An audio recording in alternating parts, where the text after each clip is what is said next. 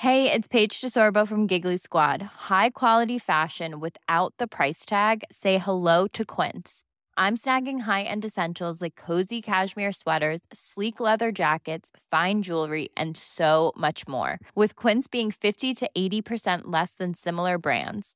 And they partner with factories that prioritize safe, ethical, and responsible manufacturing. I love that. Luxury quality within reach. Go to quince.com slash style to get free shipping and 365 day returns on your next order. Quince.com slash style. Imagine the softest sheets you've ever felt. Now imagine them getting even softer over time. That's what you'll feel with Bowl and Branch's organic cotton sheets. In a recent customer survey, 96% replied that Bowl and Branch sheets get softer with every wash. Start getting your best night's sleep in these sheets that get softer and softer for years to come. Try their sheets with a 30-night guarantee. Plus, get 15% off your first order at bowlandbranch.com. Code BUTTERY. Exclusions apply. See site for details. Hi, I'm Daniel, founder of Pretty Litter. Cats and cat owners deserve better than any old-fashioned litter. That's why I teamed up with scientists and veterinarians to create Pretty Litter. Its innovative crystal formula has superior odor control and weighs up to 80% less than clay litter. Pretty Litter even monitors health by changing colors to help detect early signs of potential illness. It's the world's smartest kitty litter. Go to prettylitter.com and use code ACAST for 20% off your first order and a free cat toy. Terms and conditions apply. See site for details.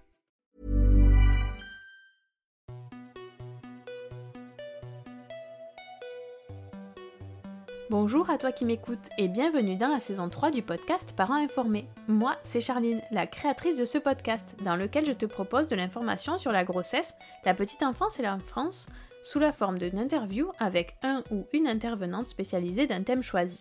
Dans la vie, je fais de la gestion de projet. Je ne suis pas une professionnelle de la petite enfance. Ici, je pose toutes les questions que l'on peut se poser en tant que parent dans la vie de tous les jours et je te transmets les réponses des professionnels que j'ai la chance de rencontrer. Et oui, je suis maman de deux filles de 8 et 5 ans et demi et belle maman de deux ados de 11 et 16 ans. Alors des questions, j'en ai eu et j'en ai encore beaucoup. Si tu aimes ce podcast, parle-en autour de toi et abonne-toi sur Patreon. Pour quelques euros par mois, tu soutiendras la création de ce contenu via le site www.patreon.fr slash parents. Je te mets le lien dans les notes descriptives de l'épisode. Pour ce 55e épisode, je reçois Delphine Petit-Postma, qui est Kramzorg aux Pays-Bas. Ce métier, que vous allez peut-être découvrir pour la première fois, est central depuis des dizaines d'années dans le dispositif néerlandais d'accompagnement de la maternité. Delphine est aussi la co-autrice avec Marion Joseph du livre Un postpartum en douceur publié aux éditions du Rocher. Avec elle, nous allons parler des huit premiers jours qui suivent un accouchement, période de bouleversement extrême et de tout ce qui s'y passe. Rencontre avec le bébé, montée de lait, qu'il y ait allaitement ou pas d'ailleurs, chute d'hormones, nuit de la Java, etc. et de comment se préparer au mieux pour le vivre le plus sereinement possible. J'espère que cet épisode vous aidera et vous souhaite une belle écoute. Bonjour Delphine. Hello, coucou Charline. Et merci d'avoir accepté de participer au podcast et qu'on fasse enfin cet épisode ensemble. bah, c'est avec grand plaisir parce qu'effectivement, euh, j'attendais avec impatience euh, l'invitation. Oui, c'est l'invitation officielle depuis qu'on s'était rencontrés en vrai à Toulouse, parce que j'ai la chance de, t'avoir, euh, d'avoir fait ta connaissance en vrai. Euh, donc, je suis, ravie. Merci. Avec toi, on va parler de, ton métier, qui est un métier un peu particulier qu'on commence à connaître en France, mais que tu exerces aux Pays-Bas. Et puis, on va parler euh, des premiers jours des bébés quand ils arrivent au monde et de comment les parents ils gèrent ça et la famille elle gère ça. Mais avant, est-ce que tu peux me présenter qui tu es Quel est ce métier, justement? Alors, je m'appelle Delphine euh, Petit-Postma. Euh, je vis donc à Amsterdam, euh, où je suis Kramzor. Et donc, Kramzor, c'est un métier qui existe qu'aux Pays-Bas. et je m'occupe des mamans et des bébés après la naissance au domicile, donc chez eux. Je m'occupe donc de, des, mamans je fais en fait euh, les contrôles médicaux de la maman et du bébé et j'accompagne à l'allaitement, je gère l'intendance, euh, j'apprends aux parents à devenir parents et puis également euh, ben, je fais en sorte de leur donner toutes les clés pour de la parentalité, enfin toutes celles que j'ai en tout cas, je les partage avec eux pour que ben, ils puissent ensuite au bout de huit jours, puisque je reste huit jours, bah, qui puissent ensuite partir eux-mêmes dans cette belle aventure qu'est la parentalité. Et la chose importante à signaler, c'est que mon métier est un métier qui est reconnu aux Pays-Bas avec un diplôme d'État. Donc, j'ai fais des études pour ça. Et surtout, je suis rémunérée par les assurances. Donc, toutes les personnes qui ont un bébé aux Pays-Bas ont une Kramzer. Donc, ce n'est pas un métier neuf, ça existe depuis, depuis très très longtemps. Et, j'ai la chance donc de, de, pouvoir le faire. Et je m'occupe particulièrement, plus particulièrement à Amsterdam, de, de familles françaises ou francophones. Voilà. D'accord. Ça veut dire que quelles que soient les ressources de la famille, euh, elles peuvent avoir une Kramzorg et c'est pris en charge par l'assurance. Oui, Exactement. En fait, ce sont les, assurances. Alors, c'est un petit peu le système de santé est un petit peu différent ici. Il n'y a pas de sécurité sociale, mais tout le monde est obligé d'avoir une assurance en fonction évidemment de ses moyens. Et euh, il peut y avoir des aides de l'État euh, pour des familles qui sont euh, dans le besoin. Mais pour te donner un exemple un peu à l'extrême, récemment avec les, personnes qui, venaient d'Ukraine, il y en avait qui arrivaient enceintes hein, et quand elles avaient leur bébé aux Pays-Bas, elles avaient des, une Kramzor qui était mise à leur disposition euh, et c'était pris en charge par. Euh, donc, il y avait des fonds particuliers euh, pour ça. Et donc, alors, c'est pas obligatoire, mais il faut savoir qu'il y a près 98% des femmes qui font appel à, nous parce qu'en en fait, on fait aussi. Enfin, moi, je fais le même travail que font les sages-femmes en France en postnatal.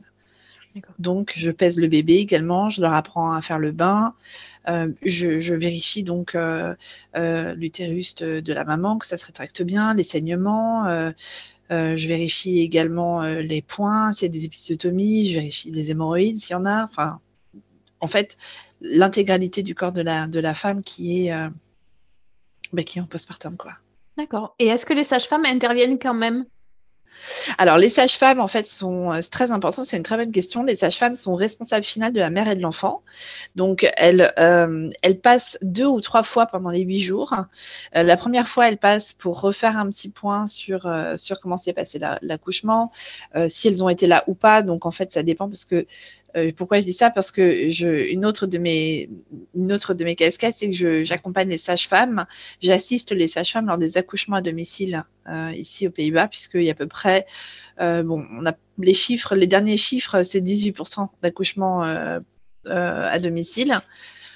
Donc, bah, elles ne font pas ça toutes seules, hein. elles font ça donc avec la on est en binôme en fait avec une avec la Kramzer et euh, donc elles viennent donc soit on reparle de l'accouchement, euh, soit elles, enfin on reparle toujours de l'accouchement donc elles viennent pour ça. Parfois elles font un appel en milieu de semaine pour savoir un petit peu comment ça se passe et puis elles reviennent euh, le 7 ou le 8e jour pour faire une sorte de clôture pour savoir comment c'est passé, comment ça va.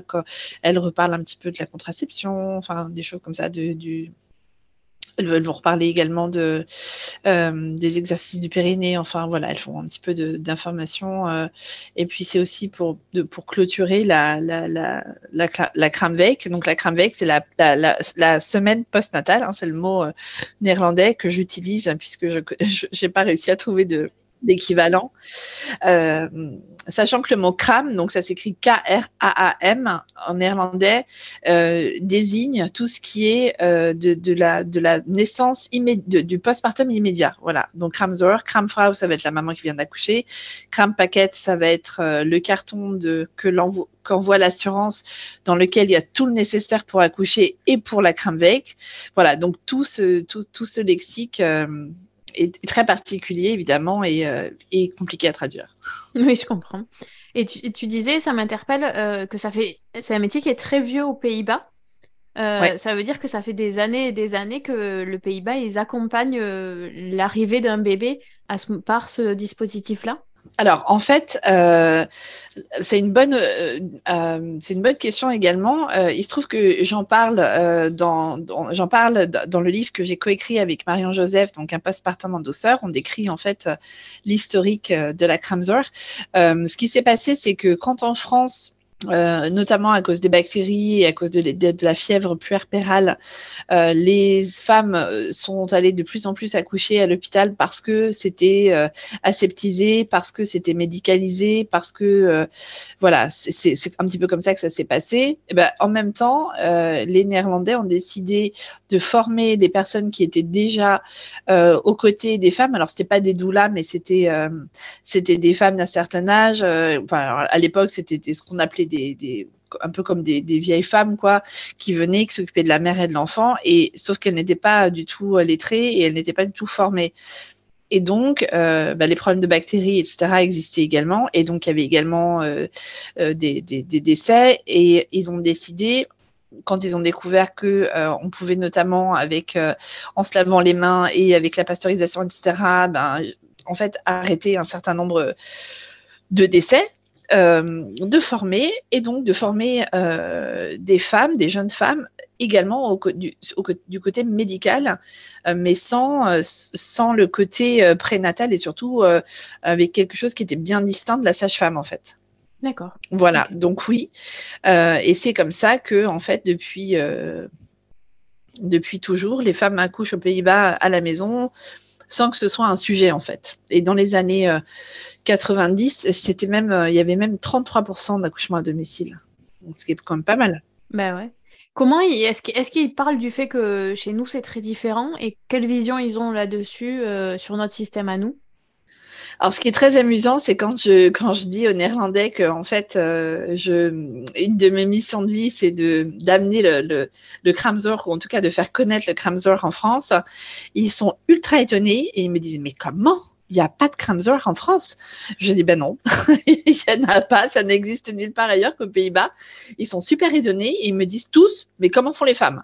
Et alors, comment font les femmes? Je dis, bah, ils galèrent. Comment font les femmes? Eh ben, c'est compliqué. Elles restent déjà hospitalisées plus longtemps parce que le revers de la médaille, quand même, c'est que quand elles accouchent, euh, donc elles vont dans des, alors soit dans, des dans des maisons de naissance ou alors dans des, dans un côté de l'hôpital qui va être donc la maternité, mais pas dans le sens où nous on le on l'entend, à savoir tu vas rester à la maternité. Non, elles accouchent et ensuite, elle quitte euh, cet endroit, donc cet hôpital, au bout de quelques heures. Mais quand je te dis quelques heures, c'est le bébé à 4 ou 6 heures. C'est très, très vite. Et si c'est en pleine nuit, c'est en pleine nuit. Donc, ça veut dire que parfois, euh, bah, si ça va, etc., tu as accouché à minuit et qu'à 4 heures ou 5 heures du matin, tout va bien, on ne te garde pas jusqu'au lendemain matin. Et c'est comme ça que parfois, j'ai des clients qui rentrent chez eux à 4 heures du matin avec leur bébé, comme ça, en plein milieu de la nuit. Euh. T'as même pas droit à ton petit-déj, quoi. ah, bah non. Si, le petit déj, c'est la Kramzor qui vient le faire. Moi, j'arrive le lendemain matin et. Euh, mais c'est, alors, c'est ce que je leur explique. Je leur dis, de toute façon, quand si vous rentrez en pleine nuit, vous allez être blindé d'adrénaline et d'oxytocine et de et de d'avoir les yeux complètement écarquillés. Donc, euh, rentrez chez vous, euh, prenez votre bébé en peau à peau et et prenez un thé, quoi. Enfin, de toute façon. Il n'y a rien d'autre à faire. Le bébé, il atterrit. Euh, si, alors, on peut essayer de le mettre au sein, mais de toute façon, euh, tout le monde est dans une phase d'atterrissage, là. Donc, euh, il n'y a pas de stress. Il n'y a pas de. Alors, on peut proposer une tétée, etc. Mais le bébé, au début, il est complètement sonné. Hein, il vient d'être. Donc, il faut aussi leur laisser un petit peu de temps à ces petits bouts de chou. Ouais. Est-ce que tu, rencontres les familles et est-ce que tu discutes avec elles, tu les prépares quelque part à ce qui va arriver ou est-ce que c'est la sage-femme qui fait ou est-ce que c'est un autre organisme qui fait ça? Alors en fait, euh, quand les femmes sont enceintes, elles me contactent assez rapidement, surtout quand euh, euh, si elles me connaissent en avant et qu'elles ont envie que je vienne, puisque bah, forcément, alors je, je, je, vais huit jours, c'est huit jours consécutifs. Donc le jour 1, c'est le jour de la naissance, jusqu'au huitième jour. Alors, je reste pas toute la journée, hein. je reste entre 6 et 7 heures par jour. Donc, quand elles ont envie euh, que je vienne, bah, elles me contactent rapidement parce que moi, je peux prendre une à deux familles par, euh, enfin, deux familles par, par mois. C'est vraiment mon max. Et alors, ce qu'il ce y a, c'est qu'elles me contactent rapidement. Après, en fonction du terme, parce que ça, ça peut aussi, euh, entre la première entre la première échographie rapidement ou alors le, le, le, calcul et finalement la première écho de datation, parfois il y a, y a, une semaine d'écart. Et moi, une semaine, ça, ça, peut faire la différence. quoi. Donc, euh, Donc ça, euh, elle me contacte. Une fois que ça colle euh, avec les dates, euh, alors moi, pour moi, ce qui est important aussi, c'est savoir où elles habitent parce que il faut que je puisse y aller rapidement. Et puis bon, surtout, il faut que j'y aille tout le temps. Donc même si Amsterdam n'est pas très grand, moi, je, je circule en vélo. Et puis, j'ai un gros problème, c'est que je suis allergique aux chats. Donc, euh, quand c'est des, des, parents qui me contactent avec des chats, ben, je suis super embêtée, mais je peux pas y aller parce que sinon, c'est moi qui vais être malade. Donc, euh... Et puis ensuite, euh, ce que, on fait un appel euh, en visio, donc on se parle. Je leur explique un mm -hmm. petit peu comment je travaille et ce qu'ils peuvent attendre de moi. Et puis ensuite, alors ensuite, il y a à, à partir de la 32e semaine, je vais chez eux de grossesse, euh, je vais chez eux pour les rencontrer et pour faire un point euh, sur leur maison, comment ils sont installés, euh, ce qu'ils ont déjà acheté, ce qui manque, et puis et puis et puis on fait un petit une petite anamnèse donc savoir est-ce qu'ils ont des allergies, est-ce qu'ils ont des attentes, enfin ce qui est important pour eux, ce à quoi je dois faire attention, est-ce qu'ils ont des, souhaits particuliers, quel est leur plan de naissance. En fait c'est une sorte de plan postpartum quoi. Donc en fait on mm -hmm je demande toujours, hein, puisque comme c'est des, souvent des expatriés, s'il y a la famille qui vient de France, euh, savoir comment ils ont prévu euh, de, de, coucher, enfin de dormir, est-ce que, enfin voilà, tout un tas de choses. Je les fais aussi réfléchir à, à ça. Euh, est-ce que euh, le partenaire ou la partenaire a, est en repos? Enfin, comment est-ce que, voilà, comment est-ce que ça va se passer?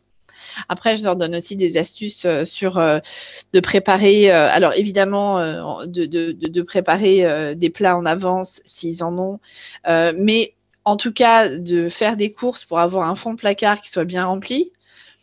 Euh, alors après, moi aussi, ça m'arrive, euh, je peux aller faire des courses et des choses comme ça, mais moi, je ne vais pas faire les courses de la semaine, quoi. Je vais aller faire euh, s'il manque deux, trois trucs ou. Mais bon, ça m'arrive régulièrement de cuisiner aussi. donc, je prépare les petits déjeuners, ça tout le temps. Enfin, sauf si le papa le. Bon, je, je, je, le dis une fois, mais après, je ne vais pas le répéter. C'est évidemment le père ou la deuxième maman, si c'est une deuxième maman. Mais comme la plupart du temps, c'est quand même un père, je le dis. Mais bon, je le dis parce que ça peut arriver que je ne veux pas euh, froisser quelqu'un. Donc, euh, mais c'est souvent des papas. donc, euh, donc voilà. Et puis, donc c'est souvent eux qui préparent aussi le petit déjeuner. Et puis, et donc quand j'arrive, on, on, débriefe la, nuit comment ça s'est passé. Euh, on prend vraiment un petit temps le matin pour, euh, bah pour euh, voilà, pour m'expliquer un petit peu comment ils ont géré sans moi, comment ça s'est passé. C'est là aussi où quand ils ont des questions, où je réponds aux questions de la nuit.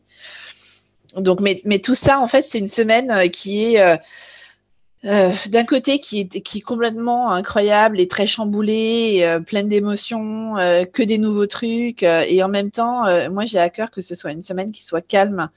D'ailleurs, le, le, calme, le repos, c'est très important qu'on prenne le temps. Et c'est vrai que le luxe que j'ai, c'est que j'ai le temps, puisque je peux rester entre 6 et 7 heures par jour. C'est long, hein. Donc, j'ai vraiment le temps de les écouter, euh, le, le, temps de répondre à leurs questions, le temps. Euh, enfin, ça m'arrive régulièrement d'être au pied euh, de, du lit d'une maman et, de, et, de, et, de, et de, de, de, parler avec elle, de l'écouter, de, de la faire réfléchir aussi sur, euh, ben, sur sa maternité, sur euh, comment. Enfin voilà, il y a plein de choses qui, qui, qui, qui, qui émanent de ces discussions et qui sont euh, pour moi, mais surtout pour elle, euh, très, très intéressante. Euh. J'ai beaucoup de chance. Ouais, tu dois avoir une place. C'est important dans la vie de ces femmes, finalement, parce que ces premiers instants, ils sont hyper importants et hyper chamboulants. Et j'imagine que d'avoir quelqu'un qui est présent comme ça euh, pendant ces huit jours, c'est ouais, Il faudrait que tu leur demandes à elle, mais je, je, je, pense euh, que oui, euh, au nombre de photos de bébés que j'ai dans mon téléphone, que je reçois quasiment tous les jours, euh, et aux petits messages adorables et aux jolis cadeaux que je reçois quand je pars euh, et euh, aux cartes tellement mignonnes. oui, mais, mais pas que les mamans, hein, les, les, partenaires évidemment aussi, puisque je, je, je trouve que c'est aussi très important d'impliquer le père. Alors là, je vais bien préciser, quand c'est une deuxième maman, euh, c'est pas que j'ai pas besoin d'impliquer, mais c'est différent. Euh, c'est vraiment, c'est presque plus souple. C'est flagrant. Ouais, c'est presque plus souple. Les, les hommes, euh, ils sont pleins de bonne volonté. Ils ont très envie. Ils ont, ils, ils, ils sont, euh, voilà, ils sont, ils sont très motivés, mais vraiment, ils deviennent pères au moment où l'enfant naît.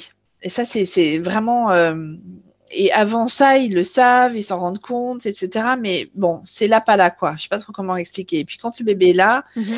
c'est vraiment euh, un état de fait. Et quand c'est une deuxième maman, alors c'est un petit peu la même chose, sauf que bizarrement, elles le vivent peut-être différemment dans leur corps, j'en sais rien. En tout cas, mon expérience a été qu'elles prennent les choses euh, en main beaucoup plus facilement quand c'est un homme. Alors, je ne sais pas pourquoi, je ne sais pas l'expliquer. C'est un constat. Ça est bon. Alors, oui, le fait qu'elles aient pas porté l'enfant, finalement, ne les empêche pas euh, de s'impliquer plus facilement. Elles ont moins peur. C'est ça, elles ont, elles ont moins peur de, mal faire. Les hommes, souvent, ils... alors pas tous, hein, je veux pas faire de généralité, hein, mais, euh, mais c'est vrai que les premières fois, je, je, je, leur dis, tu sais, on va pas le casser le bébé, donc, euh, mais ils sont trop mignons. Et, Mais c'est marrant ce que tu dis, parce que moi, je me souviens, mon mari, qui pourtant, quand il a eu mes, les enfants avec moi, il en avait déjà eu deux.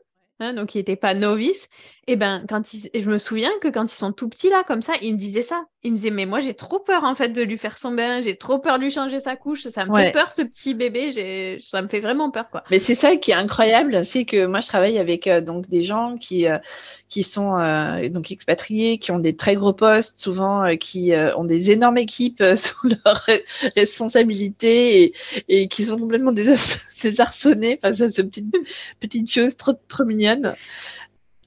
Mais bon, voilà, donc ouais, c'est sûr que. Euh, alors voilà, je les guide. Et puis je trouve que c'est important aussi dès le départ de, donner au père euh, euh, les clés. Donc c'est à eux que je montre comment on change la couche, comment on prend la température, comment on porte le bébé parce que euh, déjà la maman elle vient d'accoucher, donc on lui fout la paix. Donc elle est dans son lit ou sur son canapé, euh, dans, dans, ses dans ses couettes doudou, euh, avec son petit thé, et on lui ramène son bébé dans deux minutes. Elle n'a pas besoin de se lever, de venir regarder, etc. Non, ça c'est et je dis aussi au, père, voilà, je te montre à toi, et comme ça, quand je serai pas là, ben, c'est toi qui vas le faire, et c'est toi qui montreras à ta chérie comment on fait. Et ils sont trop fiers. ils sont trop contents. et euh, oui, peut-être des fois, ils mettent des couches de travers, mais c'est pas grave. Hein. quand c'est une deuxième maman, ben, elle mais en fait, comme nous, de... comme les mamans. oui, et puis c'est pas grave. C'est oui, le body est mouillé, ben, c'est pas grave, on change de body. Voilà, c'est pas grave c'est pas grave. c'est juste des fois quand ils changent les couches, euh, mais les mamans elles font pareil. Hein et que euh, et que en fait il retire tout et que euh, et qui saoule et qui voilà et, qu'en fait il y a plus de protection et que moi je sais qu'on n'est pas à l'abri d'un petit paix foireux. Et donc je leur dis attention parce que là tu, tu vis dangereusement quand même. Donc remets ton vite une couche et euh, voilà mais bon ils apprennent Toi, quelles sont tes recommandations euh, pour un postpartum en douceur pardon? Justement, toi, tu as fait un livre là-dessus. C'est quoi les recommandations de base qu'il faut qu'on ait en tête quand on va avoir un bébé que ce soit un premier, un second, un troisième, pour que ça se passe au mieux? Alors déjà, la première chose, et ça c'est super important, c'est d'être conscient que, euh, en fait, l'accouchement, ça n'est pas la fin. L'accouchement, c'est le début. Donc déjà quand, on a conscience de ça, on a fait, je pense, déjà un grand parcours. Parce qu'il y a pas mal de, gens, alors pas forcément mes clientes, hein, mais il y a pas mal de gens qui disent non mais ça va, moi je vais gérer, c'est bon, les autres, euh, le mois d'or, tout ça, euh, Kenini, euh, c'est bon, on se fera des nouilles, j'en sais rien. Enfin, je sais pas, elles imaginent qu'elles vont faire des pot au feu, des trucs comme ça, mais non, en fait, c'est mort. Donc, pour bien se préparer, mais en fait, la presse prépare avant. Donc, ce qui est hyper important, c'est, euh, bah, on a parlé déjà de préparer des repas. Ça, vraiment, euh, alors, c'est pas moi qui Il y a plein de gens qui le disent et celles qui en ont parlé le premier, c'est Céline Chadla et Marie Maé Poulain dans Le Mois d'Or. Je tiens à le rappeler parce que c'est aussi un, livre canon. Et euh, donc, ça, c'est important. Ensuite, et ça, euh, c'est la Kramzor, c'est super important, mais en France, il n'y a pas. Donc, euh, bah, trouver des personnes qui vont pouvoir venir t'aider, euh, enfin aider la, maman, le nouveau couple, juste après. Donc, demander, moi j'appelle ça des aides-mamans. Donc, de, trouver des, des, aides-mamans, ça peut très bien être une, une doula postpartum. ça peut être également une copine, une voisine, ta sœur, enfin peu importe qui, mais quelqu'un à qui on va demander avant. Ça, c'est super important parce que quand on est dedans, euh, déjà, on, est submergé, quoi. Donc on n'y pense plus, ou on n'y arrive plus, ou on n'ose pas. Donc oser demander de l'aide et oser accepter l'aide. Donc si quelqu'un vient pour nous aider et que euh, cette personne prise de pleine bonne volonté propose d'étendre la lessive ou de vider de la vaisselle, on ne dit pas non, non, mais là, je vais le faire. Ben non, on, lui, on, la laisse elle le faire. Et on lui dit oui, merci. Exactement. On lui dit oui, merci avec un grand sourire parce que ça, c'est, ça fait toujours très, très plaisir. Et puis, on est, on est, on est plein de gratitude. On remercie euh, franchement. Donc, ça, ça c'est vraiment euh, important. Donc, réfléchir à, son postpartum. Donc, moi, ce que je fais avec mes clients, donc en réfléchir en amont. Aussi, ce qui est important, c'est avant, c'est d'avoir fait une liste de toutes les personnes dont on va pouvoir avoir besoin après. Je pense par exemple à la sage-femme, parce qu'en France, il y a le système du Prado, donc la sage-femme qui peut mm. passer euh, après, mais il faut en avoir fait la demande. Donc, il faut avoir déjà trouvé une sage-femme. Donc, renseignez-vous avant, savoir qui, euh, qui peut, qui est disponible, etc. Est-ce que ça fonctionne ou pas. Ensuite, bon, qui va être l'aide-maman Une spécialiste en lactation si on souhaite allaiter, quelqu'un qui peut éventuellement nous aider parce que ben, c'est pareil. Euh, l'allaitement, c'est naturel, mais c'est naturellement pas facile. Donc, euh, c'est important euh, d'avoir aussi des personnes ressources qui vont pouvoir nous aider. Ça va être aussi la PMI. Qui, de, quelle PMI je dispose, je dispose, je dispose où, je, où je peux aller. le réseau des copines, franchement, le réseau des copines, c'est le meilleur du monde. Donc, qui je peux contacter quand, surtout si on a des aînés, euh, parce que bah, il faut continuer de les emmener à l'école, il faut continuer de, de, les emmener aux activités, il faut continuer de donc qui est-ce qui peut les emmener, qui est-ce qui peut les ramener? C'est pareil, il y a des gens qui ont des animaux, bah, le chien il faut continuer de le sortir. Donc euh, ben trouver des solutions en fait à tout ce qui va être euh, notre vie quotidienne pendant quelques jours où on va nous récupérer de cet accouchement et faire connaissance avec son bébé. Voilà.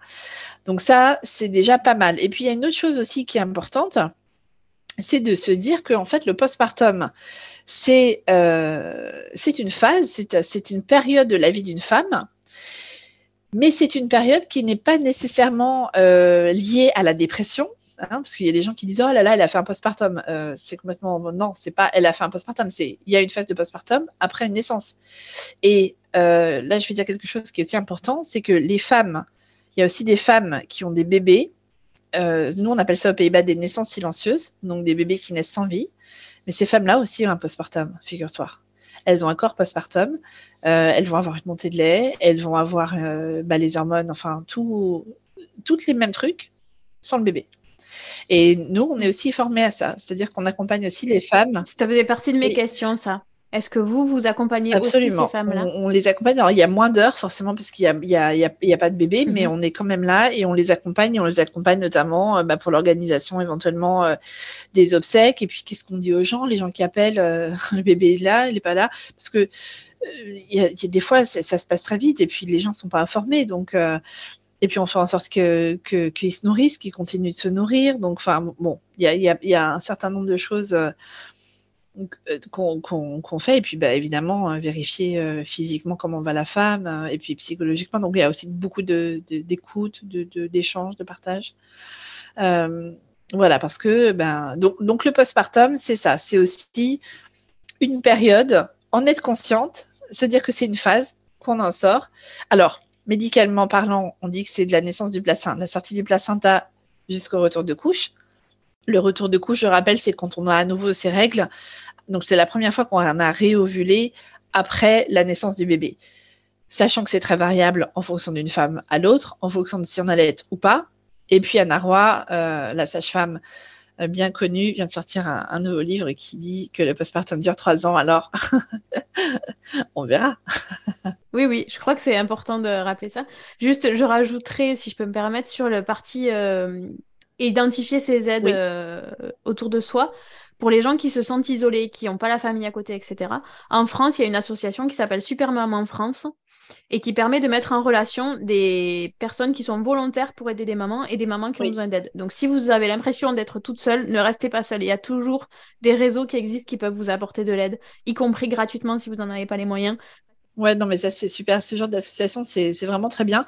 D'ailleurs, ça me permet de, faire le lien aussi avec, euh, avec l'association Maman Blues, parce que oui, effectivement, euh, il y a une période où on a une chute d'hormones. Hein, J3, J10, il y a les hormones donc, qui, qui, quittent notre corps.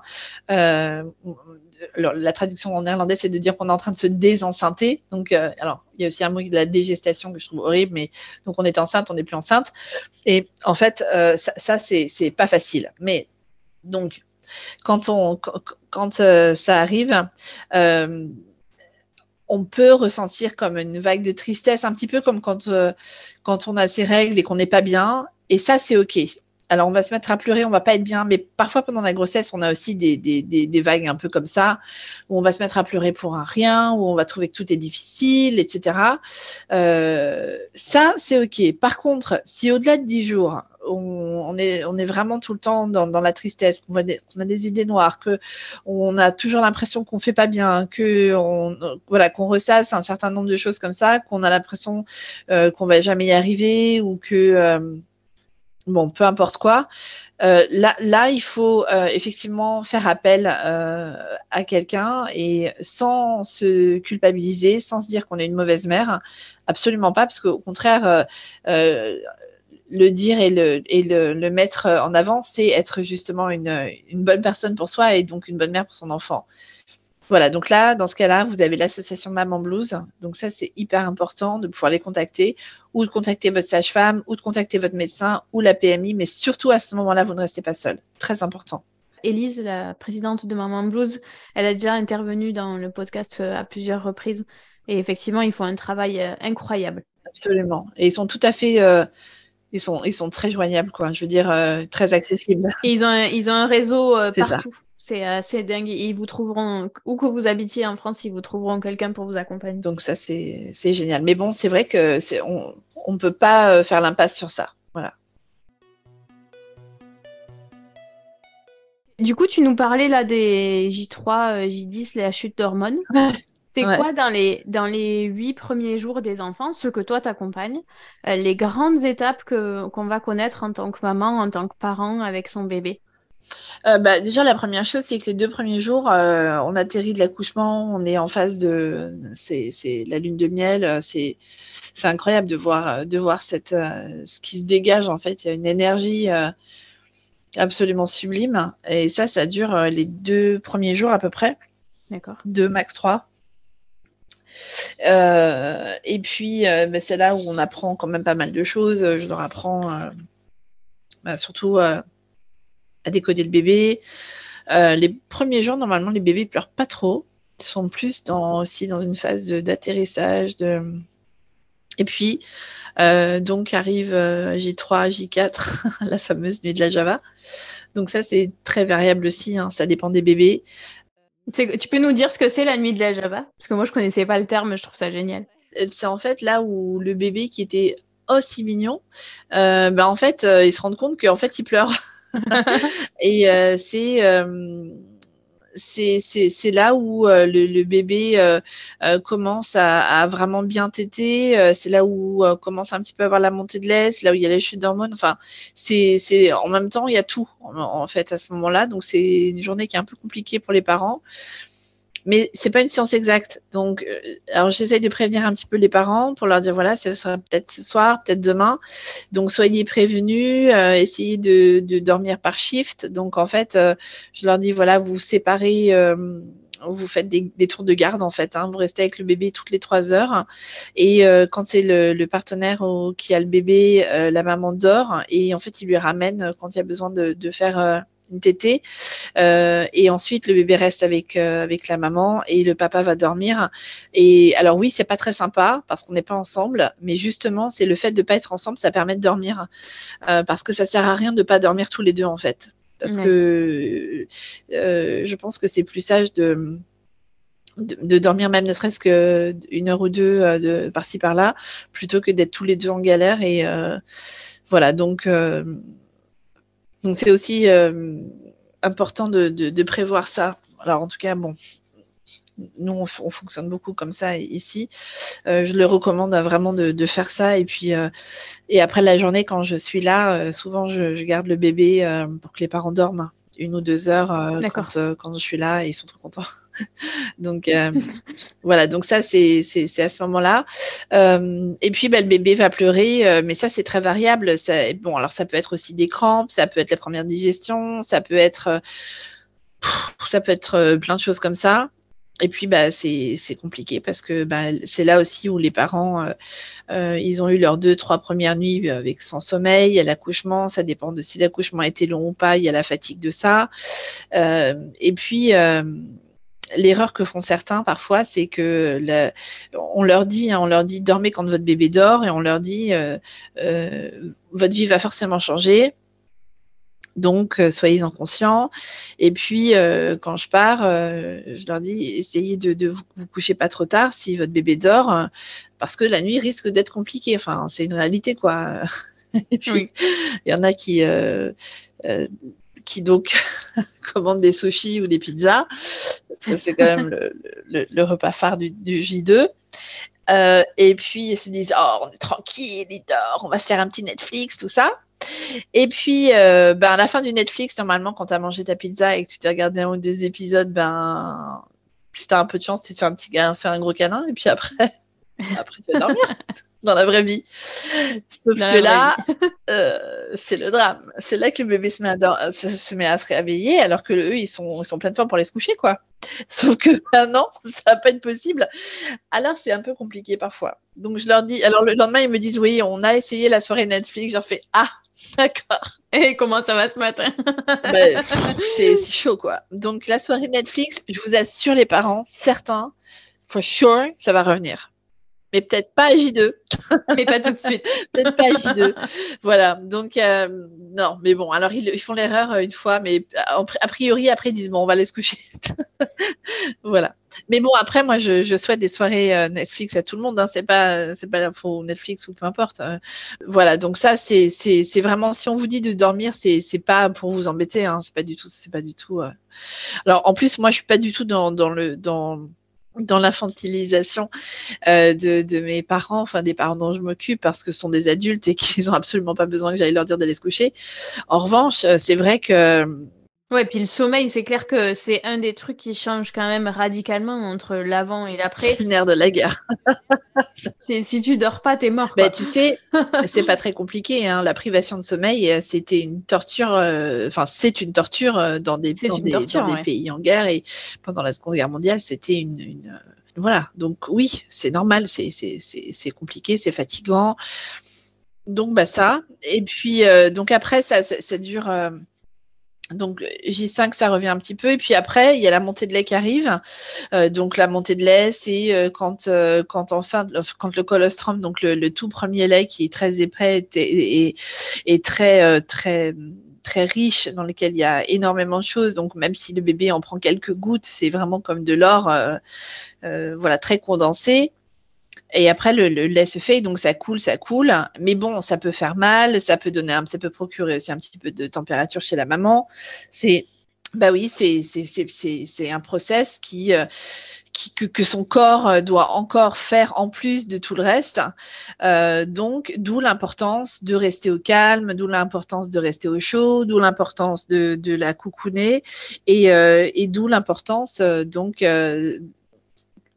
de, de ce que je dis moi, c'est de, de, materner la mère en fait, parce qu'elle a besoin de ça, elle a besoin d'être euh, d'être entourée, d'être euh, aimée, d'être euh, d'être c'est une reine quoi, d'être chouchoutée, c'est enfin pour moi en tout cas c'est mes mamans quoi, c'est mes c'est mes bichettes, donc évidemment que que oui c'est alors c'est pas facile, hein, des fois malgré tout euh, les bonnes euh, précautions qu'on prend, il peut y avoir des mastites ou il peut y avoir. Euh, et puis d'une femme à l'autre, c'est très variable.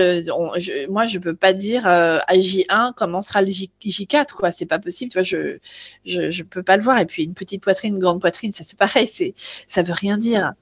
Donc donc voilà, c'est très très, enfin, très subjectif, c'est très, très, très, très variable.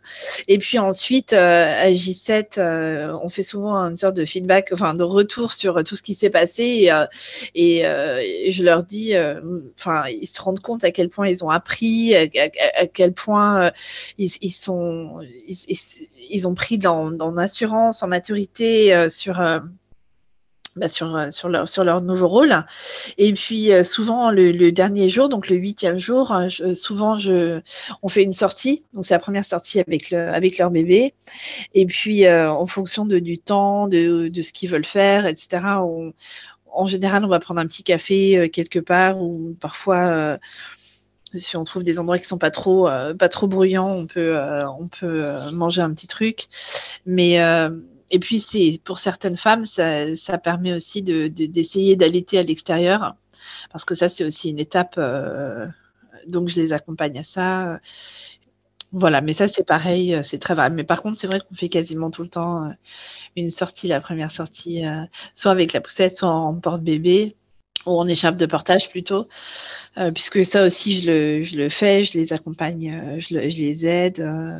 Et puis on fait le bain aussi. Donc le, le bain, on le fait en général à J4 et à J7 ou 8, ça dépend. D'accord, il n'y a pas des bains tous les jours? Non, il n'y a pas besoin, le bébé il n'est pas sale. non, mais c'est vrai qu'en France, la recommandation, enfin, les recommandations, je sais pas, mais les habitudes, c'est un bain tous les jours. Bah voilà, je vous dis, votre bébé, il n'a pas besoin d'avoir un bain tous les jours. Les bébés, les bébés, ils sont pas sales et surtout les, les au, départ, ils ont, euh, ils ont encore l'odeur du liquide amniotique sur eux, ils ont encore euh, le vernix, tu sais, l'espèce de petite euh, couche qui les protège. Alors oui, au bout d'un moment, ça, ça, sent un peu le rance. Oui, c'est vrai, au bout de, cinq jours, mais à J4, c'est très bien. Il n'y a pas besoin de les baigner tout de suite. Ouais, ça marche alors chez nous, en France, les bébés, ils sont baignés euh, dès le premier jour à la maternité. Hein. Mais c'est intéressant de voir que c'est pas pareil euh, partout. Et j'ai une question sur la montée de lait. Euh, juste, est-ce que toutes les femmes ont une montée de lait, qu'elles allaitent ou qu'elles allaitent pas? Oui. Quand elles souhaitent pas allaiter, dans ce cas-là, si on veut pas, si on veut pas allaiter, en fait, il faut ce qu'on appelle couper la montée de lait. Et euh, pour ça, il faut en général, euh, on, dit qu'il faut bander les seins. Donc en, fait, ce qu'il faut faire, hein, plutôt que bander les seins, il faut mettre en général une brassière de sport un peu serrée euh, tout le temps, nuit et jour. Et puis on peut boire de la tisane de sauge. Ça, ça, ça, aide à stopper la montée de lait. et puis, et puis surtout, il faut, il faut pas toucher au sein. Voilà. Donc quand on se douche, euh, on se douche, mais on touche touche pas sa poitrine. Et euh, ça peut être un, petit peu euh, pas très agréable pendant 24 heures, mais après ça, après ça s'arrête. Tu parles beaucoup de calme et de repos et de la et d'une cellule familiale finalement assez restreinte. comment on gère les visites de, des parents, des grands-parents, des amis euh, sur la période du postpartum et en particulier sur cette période du postpartum immédiat? Ouais, ça c'est une vraie bonne question. Alors, euh, alors ça c'est pareil, ça se prépare avant. Pourquoi? Parce qu'avant, on est au calme. Avant, on a le temps de réfléchir. Donc, avant, euh, on décide avec, avec chérie de qui on va avoir envie de voir quand. Qui est-ce qu'on a envie de voir les premiers 7 jours? Qui est-ce qu'on a envie de voir les premiers 15 jours? Qui est-ce qu'on a envie de voir la troisième semaine? Par exemple, le collègue chéri euh, de monsieur, c'est peut-être pas obligé qu'il soit là la première semaine. Voilà. Donc, euh, la voisine, sauf si c'est sa meilleure amie, c'est pas, c'est pas hyper important si elle vient pas, sauf si c'est une aide-maman, sauf, si elle vient pour nous aider. Mais en fait, on va dire les choses euh, de politesse, tout ce qui est de politesse, ça peut attendre facilement trois semaines. Donc, D'accord.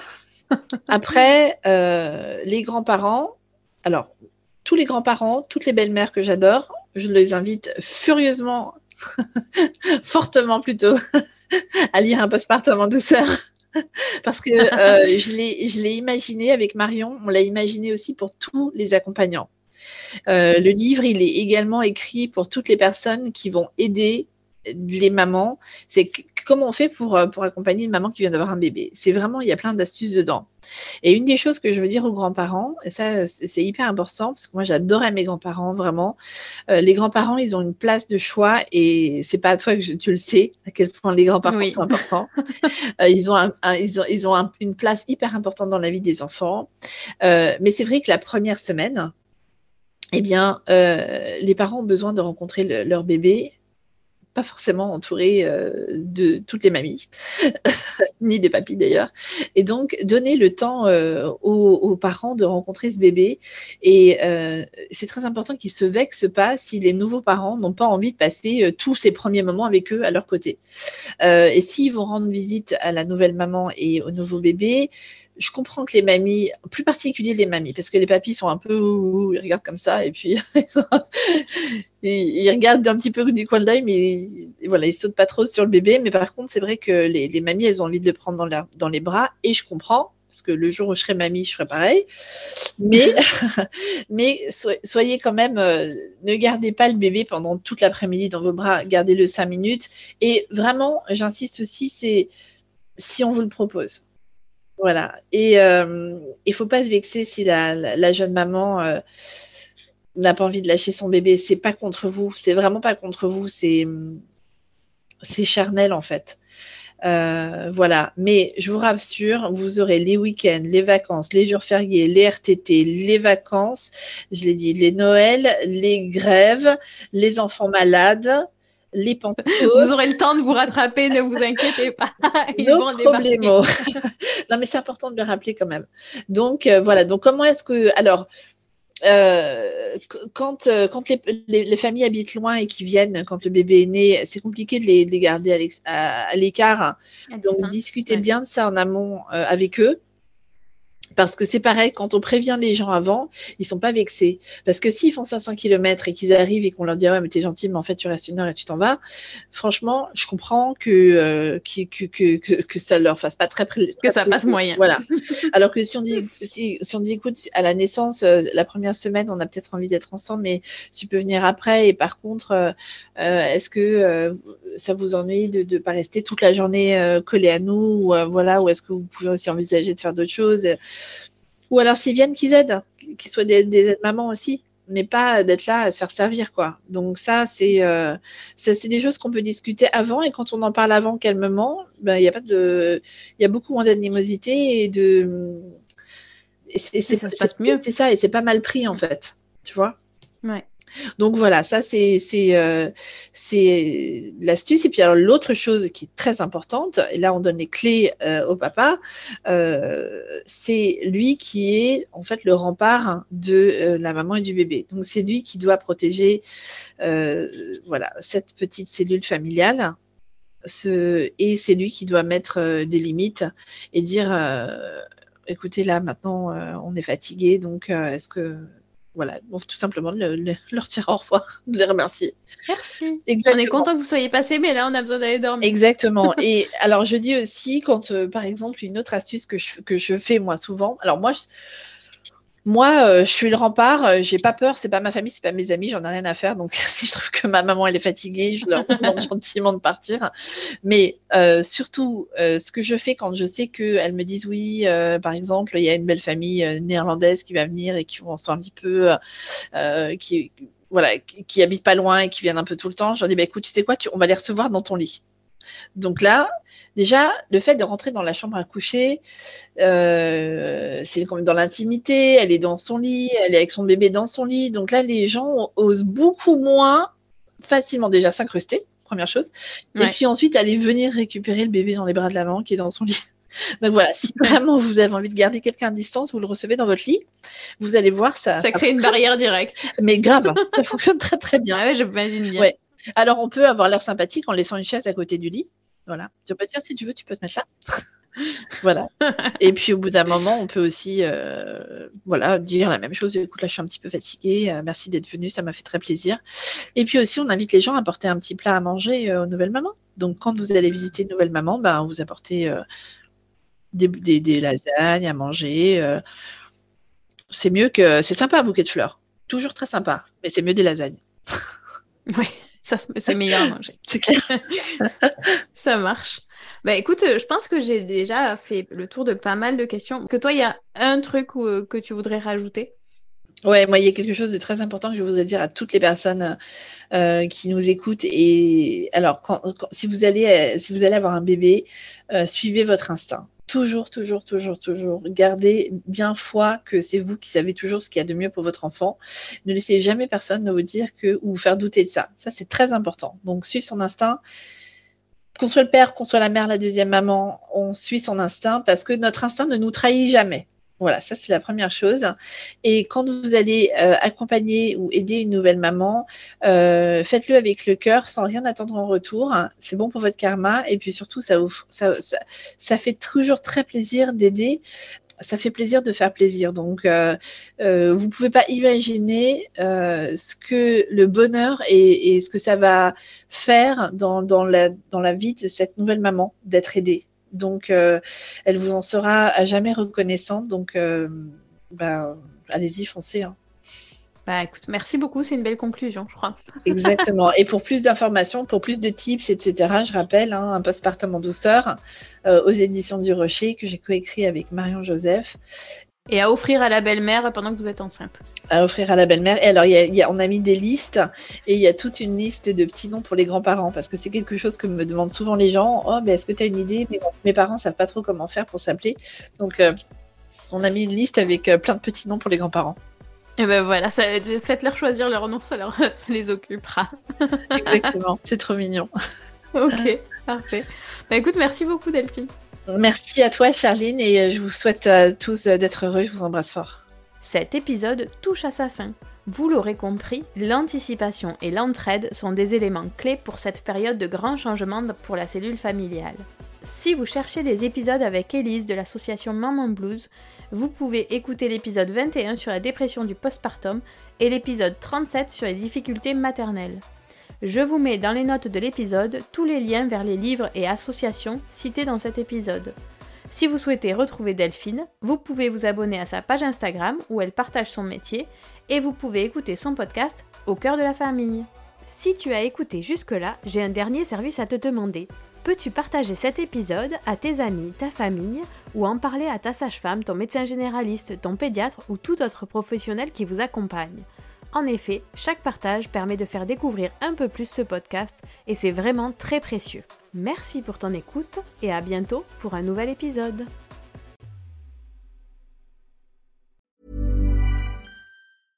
Imagine the softest sheets you've ever felt. Now imagine them getting even softer over time. That's what you'll feel with Bowl and Branch's organic cotton sheets. In a recent customer survey, 96% replied that Bowl and Branch sheets get softer with every wash. Start getting your best night's sleep in these sheets that get softer and softer for years to come. Try their sheets with a 30-night guarantee. Plus, get 15% off your first order at bowlandbranch.com. Code BUTTERY. Exclusions apply. See site for details. Even when we're on a budget, we still deserve nice things. Quince is a place to scoop up stunning high-end goods for 50 to 80% less than similar brands. They have buttery soft cashmere sweaters starting at $50, luxurious Italian leather bags, and so much more. Plus, Quince only works with factories that use safe, ethical, and responsible manufacturing. Get the high-end goods you'll love without the high price tag with Quince. Go to quince.com/style for free shipping and 365-day returns. Hi, I'm Daniel, founder of Pretty Litter. Cats and cat owners deserve better than any old-fashioned litter. That's why I teamed up with scientists and veterinarians to create Pretty Litter. Its innovative crystal formula has superior odor control and weighs up to 80% less than clay litter. Pretty Litter even monitors health by changing colors to help detect early signs of potential illness. It's the world's smartest kitty litter. Go to prettylitter.com and use code ACAST for 20% off your first order and a free cat toy. Terms and conditions apply. See site for details.